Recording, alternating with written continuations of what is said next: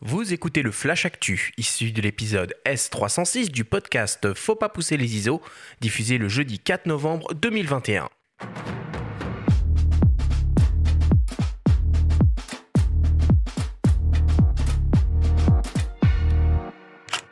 Cette semaine dans le Flash Actu, Nikon lance enfin son Z9 et une série d'optiques professionnelles. Lumix fête ses 20 ans et se fait désirer avec son GH6. Et enfin Canon lance une nouvelle caméra 100% autonome. Le Flash Actu vous est présenté par Fox.fr, le site des spécialistes de l'image. Nikon vient enfin d'officialiser son vaisseau amiral hybride 24-36 mm professionnel à destination des photographes et des vidéastes, le Nikon Z9. Au programme, on retrouve un capteur CMOS empilé de 45,7 millions de pixels, capable de grimper jusqu'à 25 600 ISO en natif et 102 400 ISO en mode étendu. Le Z9 est dépourvu d'obturateur mécanique et peut monter au 1,32 millième de seconde avec son système d'obturation électronique. Le capteur est associé au processeur d'image XPID 7 annoncé comme 10 fois plus rapide que le modèle utilisé actuellement sur les Z6 et Z7. L'appareil propose une rafale à 30 images par seconde en, JPEG et jusqu'à 120 images par seconde avec une définition limitée de 11 millions de pixels. Le capteur du Z9 est bien entendu stabilisé sur 5 axes. Il exploite un système autofocus hybride à détection de phase et de contraste qui couvre 90% de sa surface avec 493 collimateurs et suivi 3D. Côté vidéo, le Z9 est capable de produire des séquences en 8K à 25 images par seconde sur une durée maximale d'environ 2 heures sans interruption. En 4K, on peut obtenir des séquences jusqu'à 100 images par seconde en Apple ProRes 422 10 bits. Une mise à jour de firmware devrait prochainement donner accès au ProRes RAW et au NRAW 12 bits en interne. D'un point de vue ergonomique, le Nikon Z9 est un boîtier monobloc en alliage de magnésium protégé contre les intempéries avec rappel des commandes en position portrait. Il est doté d'un viseur électronique OLED de 3,69 millions de pixels et d'un écran arrière inclinable. Il offre deux emplacements carte mémoire, XQD ou CF Express B et dispose d'un port Ethernet avec le Wi-Fi 2,4 ou 5 GHz. Le nouveau Nikon Z9 sera disponible en décembre et proposé au prix de 5 999 euros. La marque Lumix vient tout juste de fêter ses 20 ans le 27 octobre dernier. Pour l'occasion, le constructeur dévoile sa stratégie pour les années à venir et fait le point sur son GH6, l'un des boîtiers les plus attendus de cette fin d'année par de nombreux vidéastes. Lumix va donc continuer de mettre l'accent sur la vidéo et le cinéma en développant son système 24-36 mm Lumix S professionnel et aussi continuer de surprendre et d'innover avec son système micro 4 tiers Lumix G pour répondre à tous les besoins des créateurs de contenu. Pour ce qui est du Lumix GH6. L'appareil est annoncé comme toujours en phase de développement et on n'en sait pas plus pour le moment. Nous avons donc contacté Jérémy Hoffman, responsable de la communication et du marketing de Lumix France, pour tenter d'en savoir un peu plus. On l'écoute c'est vrai que Panasonic a depuis toujours un ADN qui est, très fort et très ancré sur la vidéo, sans bien sûr oublier euh, la partie photo. On a beaucoup de technologies sur nos appareils photo qui sont issues de notre division broadcast. Ça nous a permis vraiment d'être précurseurs sur, de nombreuses technos, que ce soit vraiment euh, voilà la 4K en 2014 sur le sur le GH4, le 422 10 bits sur le GH5 euh, lorsqu'il est sorti, ou plus récemment la 6K. La stratégie, voilà, ça va vraiment de continuer à développer en parallèle le plein format et le micro 4 tiers, de continuer à innover notamment sur l'aspect vidéo et surtout avec l'arrivée imminente euh, du GH6.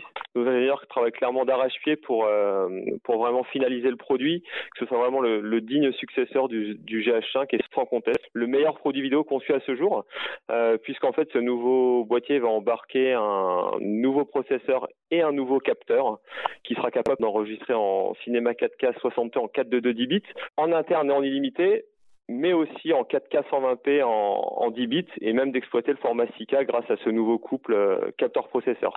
Donc encore un petit peu de patience, quelques mois et puis le GH6 sera entre vos mains.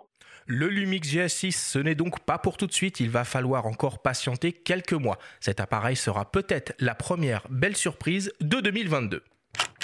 Enfin, pour terminer, Canon propose un nouveau PowerShot, le PX. Attention, il ne s'agit pas ici d'un nouveau compact iZoom, mais bien d'une nouvelle génération d'appareils autonomes dopés à l'intelligence artificielle qui se chargera elle-même d'immortaliser en photo et en vidéo vos plus beaux moments de vie. Le PowerShot PX est en quelque sorte la première caméra PTZ grand public. Compacte et entièrement motorisée, elle se pose dans un coin de la pièce et se fait oublier. L'appareil utilise la reconnaissance faciale et le suivi de mouvement pour automatiquement cadré et déclenché. Là où le Canon PowerShot PX est proposé au prix de 469 euros.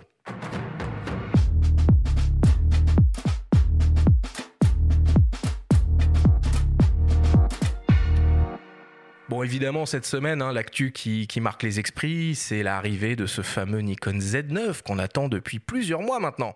Ouais, le Z9 qui débarque et qui impressionne, mais beaucoup sur la vidéo, étonnamment. On n'attendait pas forcément ça de la part de Nikon, avec un tournage euh, en 8K en interne pendant environ 120 minutes sans surchauffe à non style, donc on, ça, on, verra, ça. Euh, et puis surtout le développement d'un RAW propriétaire euh, à venir via une mise à jour de, firmware un peu plus tard, et un prix qui est plutôt contenu. Attention, hein, tout est relatif. tout on est, sur un segment pro, mais le D6 était lancé à 7300 euros, je crois. Là, on est à 6000 et quelques euros. Bon, ça reste évidemment très très cher euh, et il faut euh, bien évidemment euh, prendre en compte les optiques qui restent elles beaucoup plus chères que les boîtiers en ce moment.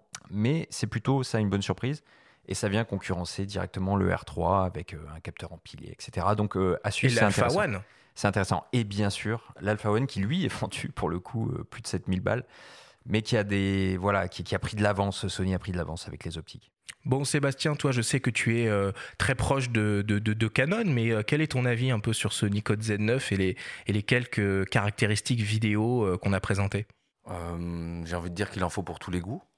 Donc, c'est sûr que ça, ça, peut intéresser tous les Nikonistes, sachant que tu vas retrouver des, les habitudes que tu as à travailler avec un boîtier. Après, Là où je suis pas impressionné, c'est que je connais pas encore beaucoup de productions qui ont besoin de 8K en 120 images. Mmh. C'est-à-dire que mmh. c'est plus mmh. du marketing qu'autre chose pour moi, parce que concrètement, dans notre profession, euh, on n'en est pas au 8K. C'est-à-dire que ça peut nous, être très utile, mais pour aller euh, euh, sur le côté et, se servir du 8K pour pouvoir avoir plus d'opportunités sur nos standards actuels. Le 4K 100 images secondes va être plus intéressant Complètement. nettement. Complètement, bien sûr.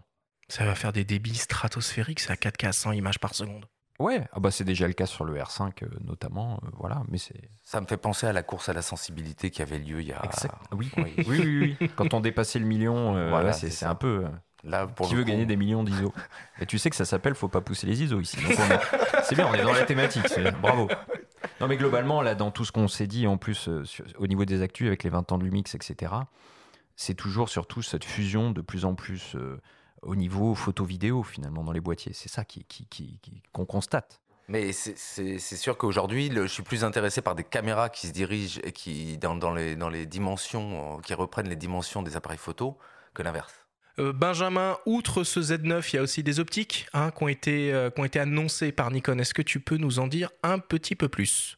Oui, il y a notamment deux zooms qui sont dévoilés. Il y a un 2420 f4 euh, série S, et ça, les 2420, bah, c'est toujours sympa, les transstandards polyvalents. Ça rappellera aux Nikonistes euh, la version Nikkor AFS, le 2420 qui lui était stabilisé par contre VR optiquement, c'est pas le cas de celui-ci, mais bon, il est stable dans les boîtiers. Et puis il y a surtout un télé qui arrive, un zoom télé, un 100-400, euh, qui lui est VR pour le coup, f4.5, 5.6, donc c'est un range assez inédit chez Nikon. Chez Canon, on le connaît bien, le 100-400 version 2 pour les réflexes. Ils ont eux sorti un 100-500.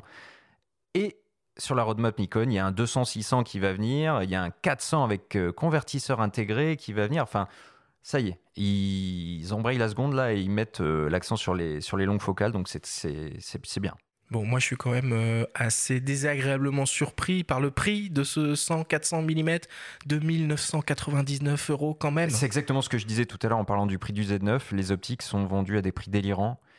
Et c'est valable pour toutes les marques. Euh, tu regardes les, les 100-500 euh, Canon, le, le 100-400 euh, Sony, le 100-400 Nikon, c'est des prix qui sont délirants. Donc, Sigma et Tamron l'ont bien compris, se sont engouffrés avec leur 100-500, avec leur 100-400 et le 150-600 qui viennent de sortir pour hybride. Et c'est des, des, alternatives crédibles, comme ils l'avaient fait sur les réflexes d'ailleurs, vendus à mmh. moins de 2000 balles. Là, je voudrais intervenir parce qu'en fait, pour moi, les optiques, c'est un investissement durable, à la différence des boîtiers. C'est-à-dire qu'aujourd'hui, j'ai encore ma gamme optique que j'ai acheté, que j'ai acquis il y a maintenant plus d'une quinzaine d'années. Et ils ont toujours la même valeur. Euh, en revanche, mmh. les, boîtiers de l'époque, euh, ils sont dans des vitrines. Eh eh non, mais tout à fait. ou dans mon musée personnel. Bon, en tout cas, pour ceux euh, qui s'intéressent au Nikon Z9, il y a un événement qui arrive, un événement euh, virtuel. Hein. c'est la grande mode, euh, c'est la grande mode cette année. Alors après les Canon Live Stories, il y a quelques semaines, quelques jours, on va avoir droit au Nikon Days le 5 novembre prochain. En quoi ça consiste, Benjamin? Les Nikon Days, ça va être des rencontres avec des ambassadeurs, un petit peu comme le Canon Live Event qui a eu récemment. Toi, ça te parle un peu, Sébastien, ces événements? Comme il n'y a plus trop de salons en ce moment, est-ce que tu te connectes en virtuel, tu assistes à des événements ou tu en as marre et tu retournes en physique sur les, sur les salons? Les deux, en fait, j'aime beaucoup le, physique parce que j'aime avoir le contact avec les gens en direct, mais je pense que c'est très très bien aussi d'avoir des, espèces de salons virtuels comme ça. Et, notamment, euh, je vais en animer euh, certains euh, justement pour essayer de faire changer les choses au niveau de la vidéo. C'est quelques points qui sont un peu problématiques. Alors le Canon PX, de quoi s'agit-il? Tu peux nous en dire un peu plus, Sébastien Toi, t'as suivi ça ou pas du tout? Ça te parle? bah, non, ça me parle pas du tout. Ça te parle pas. Hein. Bah, c'est une petite caméra PTZ euh, qu'on pose dans un coin de son, de son salon et qui, d'après ce que j'ai compris, fait tout seul les photos et les vidéos en cadrant. On, peut lui dire à l'avance Ah bah tiens, euh, j'aimerais euh, que tu photographies principalement Tata René. et du coup, il reconnaît Tata René et puis il la suit un peu plus que les autres.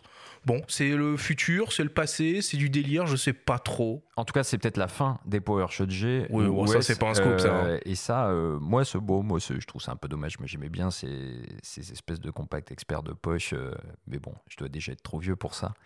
Euh, en tout cas, c'est la fin de ça. Et on peut, en revanche, saluer l'initiative d'aller essayer de défricher de nouveaux terrains et parler différemment aux utilisateurs. Maintenant, le concept, moi, perso, ça me parle pas trop. Euh, j'ai l'impression d'un prototype un peu, là, d'un truc pas forcément encore abouti, euh, qui, sort comme ça, euh, adressé au grand public, mais j'ai l'impression que c'est un truc qui sort du labo direct, qui n'a pas été trop testé. À voir, il faut, le tester, il faut voir.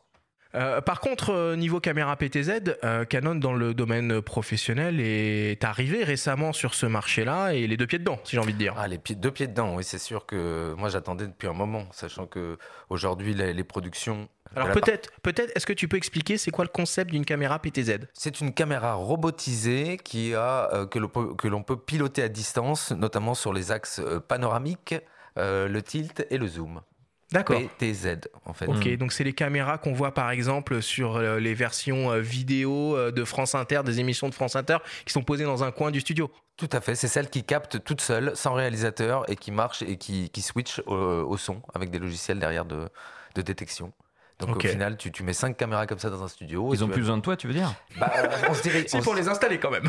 Ah, on se dirige vers ça. Non, non, on se dirige vers ah. ça. Ouais, ouais. Ça me fait flipper moi ces trucs-là. L'automatisation, c'est sûr.